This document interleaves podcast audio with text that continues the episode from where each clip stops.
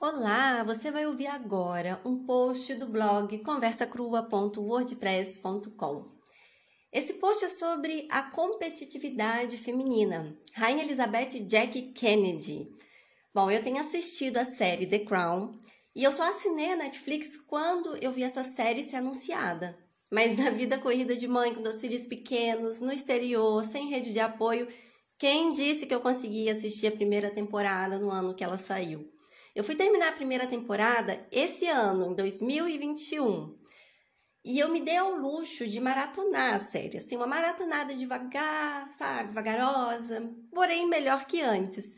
E foi nessa de assistir aos episódios, eu cheguei à segunda temporada, naquele episódio da Jack Kennedy. O enredo do episódio já se apresenta nas primeiras cenas. A Rainha Elizabeth, ainda interpretada por Claire Foy, Estava no campo quando começa a chover. Ela corre para dentro de um Land Rover para se abrigar. Depois de se acomodar no carro, ela olha seu reflexo no retrovisor. Foi é daquelas atrizes que sabe dizer o que a personagem pensa através apenas do olhar. A série alimenta isso por ter seu ritmo intimista, lento, silencioso. A gente é tão bombardeado com tudo rápido atualmente que ter tempo para admirar o silêncio e as pausas dos personagens nessa série é algo que até exige algum recostume. A partir dessa singela cena, a gente entendeu que Elizabeth não gostara do que vira no espelho. Mais tarde, ao falar com sua mãe, ela simplesmente dá um carimbo verde na nossa interpretação. Aqui estava preparado o cenário para a trama que seguiria. O presidente Kennedy estava na Europa e visitaria o Palácio de Buckingham, logicamente acompanhado de sua esposa, a Jack Kennedy, um ícone na época, elogiado pelo seu estilo, por sua beleza e inteligência. Jack estudou história, literatura, arte francês. Fez um ano de intercâmbio na Universidade de Sorbonne e Grenoble e, e trabalhou como fotógrafa no Washington Times Herald. Enquanto isso, já desde a primeira temporada, nos fica evidente que Elizabeth não teve nenhuma educação tão abrangente assim, como ela sentia falta de ter estudado mais a fundo história, política, geografia, enfim, tudo aquilo que iria prepará-la de uma forma mais pontual, né, para trabalhar como rainha. Ela se revela como uma mulher do campo, que gosta de cavalos, cachorros, e ela é apenas rainha por uma imposição real, né? Algo ali do sangue, né? Primeira a nascer, enfim, vai ter que assumir agora esse posto mesmo que ela não tivesse a mínima vontade para isso. Os pontos fortes de Jack Kennedy, a beleza, a desenvoltura e a formação acadêmica ativam então um gatilho na rainha nessa, nessa série, nesse episódio. E por mais que isso pareça apenas uma criação dos produtores, fato é que existe entre os pesquisadores da rainha essa tendência de apresentar a insegurança dela ao ser comparada com outras mulheres. No, li no livro de Carole Erickson, doutora em História Medieval e autora de uma biografia sobre a rainha, a autora relata que em determinado momento o quanto todo o interesse midiático voltado para as outras mulheres da família incomodava a majestade. My mother is a star, my daughter-in-law is a star. Where does that leave me? That is said to have asked out loud in the Middle Ages. Minha mãe é uma estrela, minha nora é uma estrela. O que sobra para mim? A rainha teria perguntado em voz alta em meados dos anos 80. Isso aí é um trecho do livro Lilibet, An Intimate Portrait of Elizabeth II, de Carole Erickson. Gente, meu inglês tá meio enferrujado, então vocês me perdoem aqui, tá bom? Baseado em situações como essa encontrada nas pesquisas dos diretores da série, que eles se permitiram essa licença, licença poética ao mostrar a insegurança de Elizabeth em relação a Jack. Porém, tanto no livro de Erickson como na série, fica evidente como a retórica usada pela imprensa alimenta essa rivalidade e as inseguranças femininas. Imagina como seria isso hoje, com redes como o Instagram, não que a rainha teria uma conta, né? Acredito que os membros da realeza não, não tenham, ou não tem uma que seja deles mesmo no celular que eles usem, enfim, e postem. Mas que é, é uma ótima fonte para se amargurar com a vida perfeita das redes sociais, né? Imagina, seria muito pior. Para encerrar esse post, neste episódio elas partem da competição feminina seguem um roteiro de fofocas de alta sociedade, porém termina o episódio numa emocionante demonstração de sororidade, primeiramente por parte de Jack ao se reencontrar com a rainha. Há bons indícios que as duas se desentenderam após desentendimentos iniciais que não foram apresentados na série.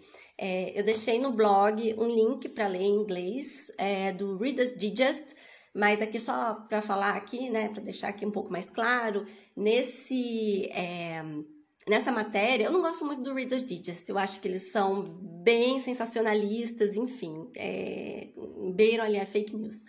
Mas é, ele foi citado, essa matéria foi citada por várias outras, é, por vários outros sites, assim, um pouco mais seriosos, né, um pouco mais sérios, então citei aqui o Reader's Digest também.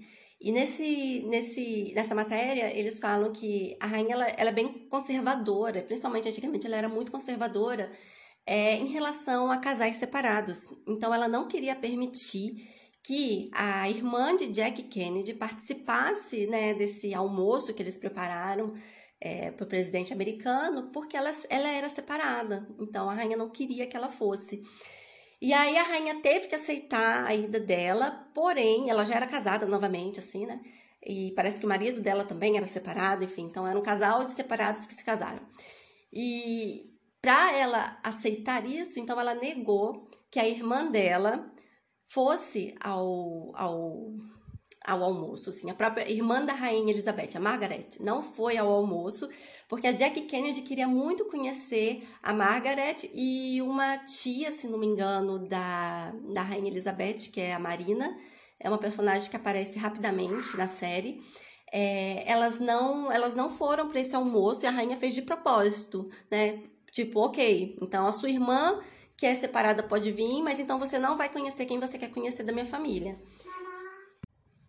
Vocês acabaram de ouvir um mama aí, né? Tive que interromper o áudio. Mas voltando aqui, então, é, é, esse episódio aí, né, dessa vingancinha da rainha não foi apresentado no, no, na série, mas isso aconteceu e, enfim, parece que houveram realmente comentários desagradáveis em relação à rainha, ao príncipe Philip, as mobílias do palácio e tudo, e tudo mais.